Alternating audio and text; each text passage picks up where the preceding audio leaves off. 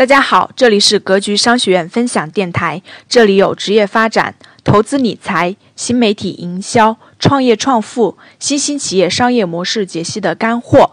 想获得更多详细内容的，请加微信七幺零八六五二三八。下面请听分享。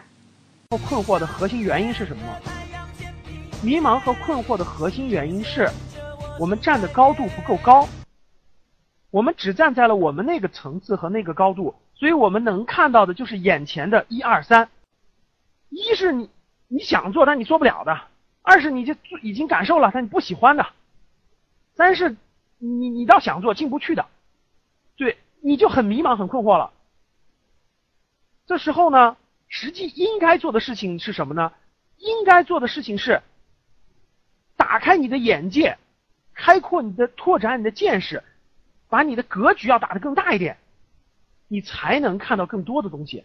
而我们传统的职业规划，大家看很多职业规划书，包括很多高校里面老师讲的职业规划，它走向了一个反向。它走是它走向什么反向呢？他说，当你看不到路的时候呢，你要去充分了解你自己，挖掘你自己，你要深刻的每天反省，问你自己，你到底喜欢做什么？你到底喜欢做什么？你的性格适合做什么？你去做一个测试。大家能感受到什么结果吧？你只能看到一二三，你看不到其他的九十七，四一直到九十九你都看不到。那这个传统的理论让大家去，你你你一定要知道你自己喜欢做什么，你回去好好反思，你到底喜欢做什么。这个结果就是只能让他更抓瞎，因为他连见都没见过，他怎么知道他喜欢不喜欢那个呢？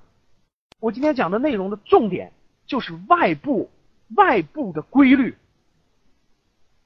不要闷着头，一个人闷着闷着头，把这个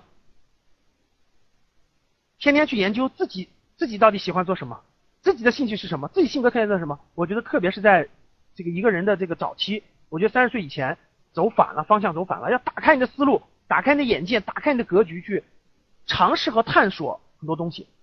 那另一种另一种语言就这个这个说出来了，说老师，那总不可能我花我的十年的青春时光一个一个去体验吧？外部环境一个一个去，去这个感受吧。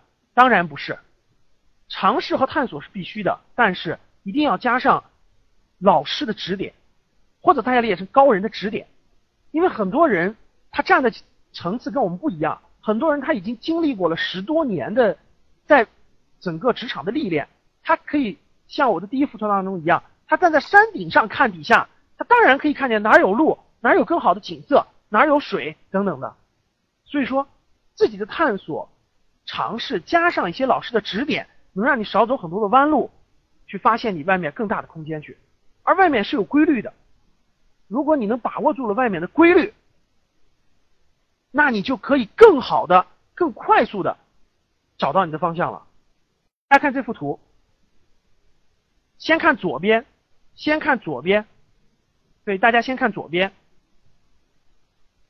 左边有一个选择题 A 到 I，有一个选择题 A 到 I，大家先不要看右边，堵堵住右边，拿手堵住右边，你先看左边，啊，你先看左边。好，先看左边。如果假如说现在 A 到 I 你只能选一个，你选哪一个？假如说你只能选一个，因为这么多公司都可以录取你，你也都可以去。但你只能选一个，你选哪一个？好，给大家五秒钟时间，大家可以自己先选。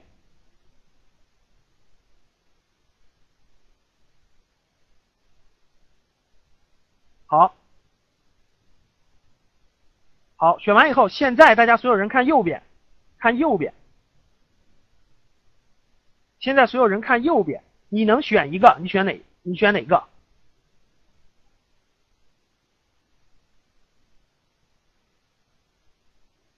好，选完了左右，各位，这里面我就跟大家交流几个想法。第一，左边大家可以看清楚吧？左边是很典型的公司名称和职业方向，对不对？左边是公司的名称，比如说慈铭体检；右边的职业方向，会计是个职业方向。而这个右边这部分呢，是是这个公司做的业务内容，对不对？业务内容。好，现在我就想问大家了一个关键的问题：第一，大家发现没？很多人选左和选右时候发生了差别。他选左的时候选的是 A，选右时候选了另一个，对吧？这是第一。第二，也是这幅图想表达的最关键的一个问题，各位，你觉得选左和选右哪边更能触动你？更能触动你的思考，更能触动你的想法，更能触动你感觉给别人提供了什么价值、什么服务等等很多的东西。我们看旁边都能看得出来，实际大部分人选的是右。这就是我今天要讲的一个重点了。行业和职业是有非常根本性的区别的。大部分选择都是右，有个别人选的左，没有关系，没有关系。我来解释一下为什么选右实际是最能触动你、最能触动你的内涵。行业和职业是一个很典型的、很典型的坐标轴的关系。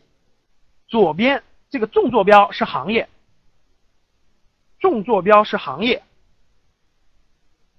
大家看，纵坐标是行业。嗯，我举例子，房地产，毫无疑问，大家都认同它是个行业，对不对？我现在想问大家的是，房地产满足了人们的什么需求？房地产行业是干什么的？很多人一般都是说，房地产就是盖房子的。对，解决的是人民大众的住的需求，对不对？遮风挡雨住的需求。传媒是干什么的？传媒是传达信息的，对吧？给给给这个社会上的各种人传达信息传播的。金融是干什么的？金融是跟钱打交道的，对不对？钱的升值、流通等等等等，资资本的升值。互联网也是个行业，毫无疑问。旅游是干什么的？旅游大家都很好理解的是满足人的一种个人的感受、娱乐体验。好，很多人回答的非常好。教育培训是干什么的？是不是传达知识的，对不对？等等，有很多行业。所以行业是什么呢？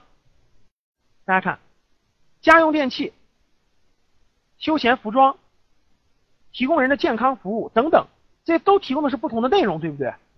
满足人们的不同内容的，所以说行业的概念就出来了。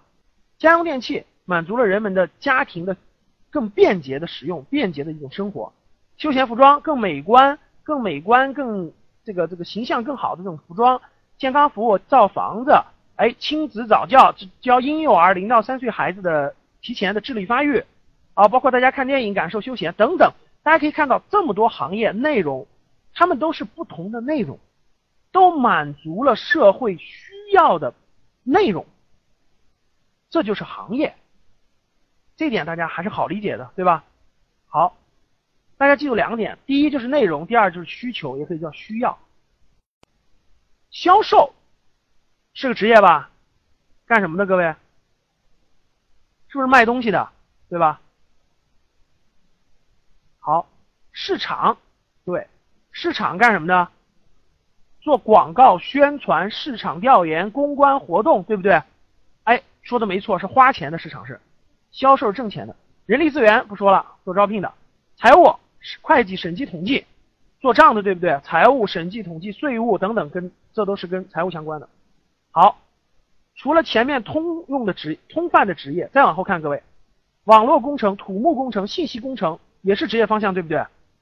但你会发现，他们的职业方向是不是不一样的，对吧？比如土木工程基本集中在房地产行业，对吧？一样的，大家看记者。记者大家发现了没？记者是不是只算于传媒行业，对吧？我再举例子，空姐，空姐是不是只存在于航空服务业，对不对？好，我再举例子，教师，大部分是不是集中在教育培训行业？好，这里面这里面就有一个问题产生了。先回答第一个，什么是职业？职业是指所从事工作形式的相同性而言的。这些行业是不是这些行业是不是都有销售的，对不对？都有销售吧。房地产、传媒、金融都有销售。他们每都是卖东西的，这个事情是卖卖东西，这个形式一样吧？但是他们卖的东西不一样，对不对，各位？比如旅游行业的销售和房地产销售不一样吧？卖牛奶的和卖汽车的不一样吧？卖广告的和卖金融产品的不一样吧？好，这是销售，市场也是一样的。不同行业的市场调研、公关活动等等都是不同的，人力资源也是不一样的。我举个例子，大家就好理解了。那比如说，比如说老师，那我都是做人力资源的呀，我一我在金融行业做人力资源和在食品行业做人力资源有什么不同吗？一样吧，应该对吧？我们每天收简历，通知面试，通知他们到公司面试，然后呢，通知谁录取谁没录取，然后做个绩效考核，这不是一样的吗？但实际大家发现没，哪儿不一样？他们每天接触的人是不是不一样的？各位，大家看。金融行业做招聘的那个人是不是接触的是金融圈子里的人？那食品行业天天接触的是不是这个食品的人，对吧？好，日积月累，各位，你看两同时做招聘的两个女孩，五年以后，他俩如果各开个猎头公司，各位，你知道什么差别吗？至少差两百万以上。大家想一想，金融行业的经理多还是食品行业的多？我可以从。我这我工作了五年，我收到了上万份简历，面试过一千多个人，他们的信息留下来，我不算是，那那不算公司机密。当然，金融的经理多，对不对？我从中信银行挖的交通银行，交通银行卖的这个中信证券，中信证券卖的兴业证券，兴业证券卖的华夏基金，有四百家商业银行，一百多家证券，一百多家基金。食品行业，你说老师，我把一个蒙牛的卖的伊利去，那他们互相都认识，可能你没有那么大的运作空间和价值。所以说，各位看见没有，都是做人资，为什么差别这么大？形式呢是，好，再往后举例子，都是一样的。各位，我再后举，比如说老师，记者，记者只存在于传媒行业呀，说的没错。但是大家发现没，记者也不同，有的是娱乐小报记者，对不对？咱们叫狗仔队，天天报道这个明星的；有的是做财经记者，天天报道上市公司的各种财务造假啦、财务金金融状况啦。有的是天天打什么官司的刑事案件，比如今天报道的这个北京市什么小偷啦，什么稀奇古怪的事情啊。有的人专门报道的是这种，甚至是这种这种这种，可能我举个例子，比如说是这种社会的那个社会新闻，对吧？角做的内容又不一样，对，是完全不同的。刚才我举到了，比如说空姐，空姐她也是个职业方向，但它只存在于航空服务业，这个就没什么差别。对吧？空姐的区别很少，只是在大飞机上服务的还是在公务机上服务的空姐，高端低端不一样，但是总体它是一样，因为它那个航空服务业没有区分的这么细，但是这个空姐这个职业只存在于航空服务业，所以这里面各位，我要讲几个概念啊，行业是内容，职业是形式，房地产可以叫画一条横线吧，销售可以画条纵线吧，这个交汇点是什么？好。旅游可以画条横线吧，财务可以画条纵线吧，这个交汇点是什么？这个交汇点是什么？每一个都可以画条纵线。那各位告诉我，这些交汇点是什么？这些交汇点就是一个人的职业定位。什么叫职业定位？就是在什么行业从事什么职业方向。他在什么行业从事什么职业方向？这才是一个人的职业定位，行业在前，职业在后，这才是一个人的职业定位。好，这概念讲完了，我们这幅图就基本上讲完，然后我总结，也是今天的这个课程的一些核心的几个点啊。第一个，各位，也是我们的行业中心论的第一个，生涯决策的核心，对一个人的发展关键决策的。最核心的标准是什么呢？是企业的，是应该这么讲，是你所在的那个组织体系的业务内容。为了让大家好理解，我就把它把这个企业改，把组织体系改成叫做就是企业啊，就公司。生涯决策的核心是这个企业的业务内容，也就是行业类别。这是一个人生涯决策的一个核心。做的内容的不同，是最大的区别。一个人，如果这个词换一个词来解释，真正的职业规划，各位不是美国人现在传过来的职业规划。现在社会上大部分职业规划的老师，用的教材、学的内容，基本都那基本上都是美国的那套职业规划的体系，所以才会出现了大部分老师让大家先研究自己，先分析自己，一定要先把自己了解清楚，再去做，再去这个探索外部世界。为什么发生了问题呢？是因为美国的环境和我们不一样。说太对了，美国的小孩啊，他他小学、初中他都有这个选修课，他的职业体验课程比我们多得多。我前阵有个亲戚在美国跟我说，小孩幼儿园，呃，每周去一个那个感受社会的一个行业。上周说是带小孩去了趟美国的消防队，小孩回来高兴的一塌糊涂，看着那消防叔叔又爬楼又又喷水的，特开心。这就是对从小就对他已经做了这种职业探索和职业方向。对，这第一。第二，美国是经济，它已经发展到了一种这个这个第三产业全面发达的阶段。第一、第二、第三产业全面均衡，它的经济体系跟我们完全不是处于一个发展阶段。所以说，我们的小孩是怎么长大的？我们小孩是天天在应试教育环境下长大的，大四之前都不知道外外边世界有什么。只知道眼自己眼睛能看见的那一二三，所以说，这个应该倒过来。现在在中国应该做的职业规划叫什么呢？是两千年前中国老古人就说过的一句话，叫“男男怕选错行，女怕嫁错郎”。核心的结构就叫“男”，我我改一下啊，因为男女今天都接受过高等教育了，是男女都怕选错行业，这才是第一位的。解释让大家更好理解，就是男女都怕选错做的事情。第二句话叫做“隔行如隔山”，怎么好理解呢？你进了不同的圈子，走了不同的路，跨入了不同的山，你想再爬另一座山，大家知道有多难的啊？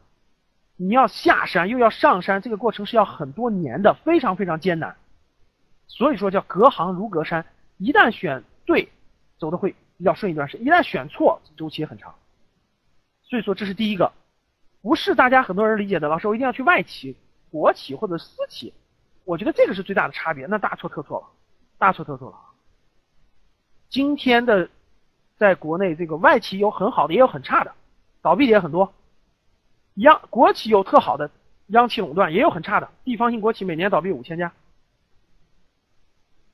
私企有很差的，也有巨好无比的，百度、腾讯这不都是私企吗？所以说，不能看今天不能看这个行业这个企业的性质，要看企业的业务内容，也就是行业类别。第二，内容决定形式，行业决定职业。这句话我从两方面出发解释的，各位。第一，从哲学角度，大家了解一点哲学的，上大学时候学稍微学过一点哲学的人都知道，一个事物，我们从这个客观事物出发，是内容决定形式的，而不是形式决定内容的。不可能是一件事情，他的他这个一个人他穿的衣服决定了他，他今天穿的正装，这个人就是什么什么样，明天穿的休闲装就变化了。它的本质是由内容决定的，所以说内容决定形式。从哲学角度出发，行业决定职业，行业决定职业，这是从内容出发的，要看本质，看社会看本质。第三，先有社会需求，才有的行业，有了行业才有的职业，有了行业才有职业，什么意思呢？各位，就跟刚才我讲的一样，是先有了各种新兴行业，才衍生出新职业的。比如说，是先有了航空服务业，才出现了空姐这个职业的；先有了互联网行业，才出现了网络游戏工程师的；先有了婴童行业，才出现了月嫂这个职业的。新兴行业的层出不穷，极大的推动了新兴职业的发展。我相信大家这点是可以理解的。第四，人的事业感情。只能在内容上，不可能是形式上。人的事业方向取决于感情的依托，也就是行业上。这个呢，实际两方面解释。第一，刚才大家做了一道选择题，对不对？为什么大部分人都选右边呢？就是因为人是有感情的，人做一件事情的时候，他会他的出发点会探寻跟他的感情相关联的角度和内容和地方，而行业呢，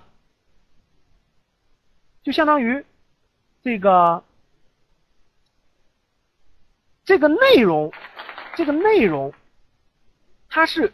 展现出来形式，表现出来就是行业，而人看到内容的时候，会激发他的感想和他的感情，深处的感情，不可能是职业上。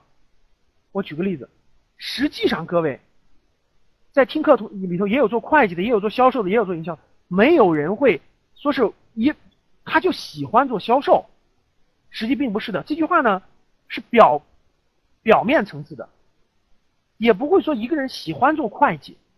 一个人喜欢做老师，这只是他说这句话的意思呢。他很多人说老师，我喜欢做老师，实际上只是他说出了表面的意思。他真正喜欢的是看看到了他的学生的改变，看到了他们的提高，看到了他们的很多触动的他不断的做这件事情的。所以说，一个人的感情他只能依托在内容上，不可能是行业上。我们每个人做任何一个工作的时候，大家每天你做这份工作，你可以想。你的感情依托到底依托在这个里头的什么方向上？这个过程就是在探寻每个人的爱好，每个人的情感情的倾向。这个过程也会跟这个行，就是会跟这个行业的内容逐渐逐渐发生的这种匹配和交流和交换。我举一个例子，大家好理解。为什么说一个人的感情、事业、职业可以比较容易变化，但行业不能轻易变化呢？俞敏洪最开始是新东。北那个北京大学的英语老师，刚创办新东方的时候也是做讲英语的，所以他是个英语老师。后来他开办新东方了，他就得去做销售啊，怎么招生呢？他就做销售。销售的时候，他就想到了很多，遇到了很多困难。他后来就想了个方法，把报名表上提前写了三十个名字，当然了，都是虚拟的名字啊。第三，下一个学生来一看，哦，这已经有三十个人报名了，行，我写第三十一个。这都是他感受和体验出来的。俞敏洪也做过市场。拿了个浆糊，拿了个刷子到各个学校里去贴海报。俞敏洪也做过人力资源，他招了很多的老师。俞敏洪也做过财务，他把很多钱都收了很多钱都点清楚放他家床底下。所以说他发生过两次绑架事件嘛。俞敏洪，他把他公司里面的大部分都做过，但是他有一个东西没有变，大家想想，就是教英语这件事情。这就是他的内容。同样道理，各位。大家认真的去想一想，任何一个行业的，真的是这种领军人物，行业的资深人士，我相信大家了解以后就会发现，在一个行业的资深人士，一定在这个行业里的很多职业方向他都做过，绝对不仅仅是一个职业方向。马马云九五年去美国的时候，互联网行业刚刚在美国冒头，马云是个英语老师，翻回头就进入这个行业了，他哪个？他哪个职业方向不得他自己去干一干啊？产品开发、网页的设计，他他不会用电脑，但他每天都在想这个事情，所以他都做过，但他一个东西没有变，就是做互联网。任何一个行业，大家都去体会和感受，大家就能体会得到。在一个行业，你要发展成发展成为一个专业人士，成为一个资深人士，沉淀的那么五到八年。必将在这个行业里的各个角度都要去了解和感受和学会，才能有可能成为这个行业的一个专业人士。好，这是四个原因决定了行业决定职业。还有一条最重要的，我这里没讲，放在下一节课讲，就是行业有波动规律。这是下一堂的内容。我总体感受给各位，行业和职业的关系是什么关系呢？行业就行业就像一辆列车。职业就相当于这一辆列车里面的座位，就像地铁一样，各位。你你上了一辆列车，你才能跟着这个列，你不管坐这个列车的第一个座位还是最后一个座位，这个列车是朝着一个方向开进的，对不对？改变你命运的是这趟列车，不是你坐的那个座位。比如说有人说，老师，我我我我我坐我坐第一排我坐第一个，我坐这个列车的第一个和坐到最后一个，这个。同样可以把你带到另一站，可以把从国贸带到你中关村。这和座位关系不大，我是跟我上堂课讲的这四个同学的例子是一样的，各位去了不同行业的十年以后为什么不一样？就是因为他坐了不同的列车。所以说，我觉得行业和职业这样比拟是比较好理解的。啊，就是因为已经有一定的工作经验了嘛，就是相当于如果是在跳动行业啊，呃，我觉得成本可能是不是有点大？但是如果有如果有这个好的行业，或者应该说有不错的机会，嗯，如何如何如何更能把握吧？那个那个那个，证明那是个机会，而不是个诱诱惑，对自己来说，啊，好的。你说的非常对，嗯，我跟你解释，你这个实际是两个问题。你说这个实际是两个问题，我跟你说，第一个是，有时候啊，就是你，因为你现在还年轻，你工作六七年，我估计你三十岁都不到。你你再往后发展，你会发现，我我不以我不以房地产为例啊，我就跟你说，你再往后你会发展，很多人到一定程度以后，不是说你想不想换行，是他会逼着你换行。你不换都不行，因为有些行业就没有了，你懂啥意思吧？或者说你就没有发展下去的可能性了，你再发展下去没有变化了，只能是一维持一份基本很基本的工作。就有时候换行不是你你的一个个体能选择的，有时候是被逼的，被逼无奈的，这是这是一种情况啊，这是一种情况。这个这是一个问题，就你前面说的那个问题。到底该不该换？这个一定要在把主动权把握在自己手中，就是到时候换与不换，一定是自己有主动权，绝不能扔出去。如果主动权扔出去，那你放心，你这个人一定是随波逐流的。到四十岁、四十五岁时候，真的那个问题和困难出现的时候，就是行业整合发生的时候，根本不以你的命运为转移的。就跟中华英才网，大家都知道中华英才网挺好的吧？我记得十年以前，我跟中华英才网做培训的时候，中华英才网都是排名第二，对吧？仅次于前程无忧的招聘网站。但你看中华英才网，啪啪啪发生几个重大变化，一下就消失了，就一下倒闭了，员工咔咔咔全裁掉了。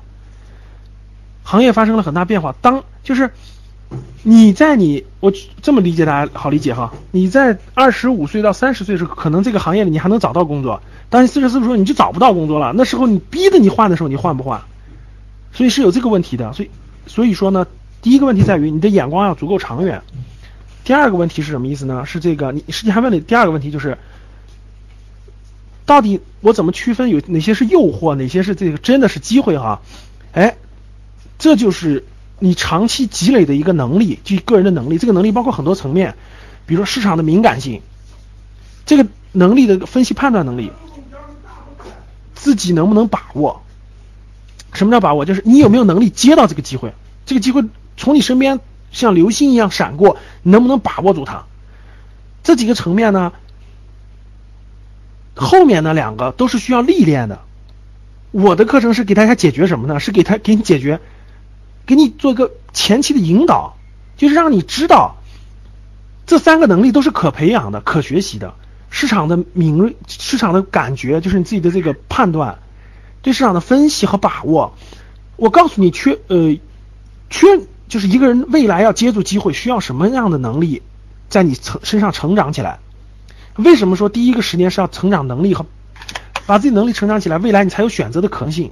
要不然大部分人现在根本就没有选择的可能性，就这个意思。未来个人的成长需要你不断的下功夫，每天晚上两到三个小时的下功夫，就是这个就是这个道理。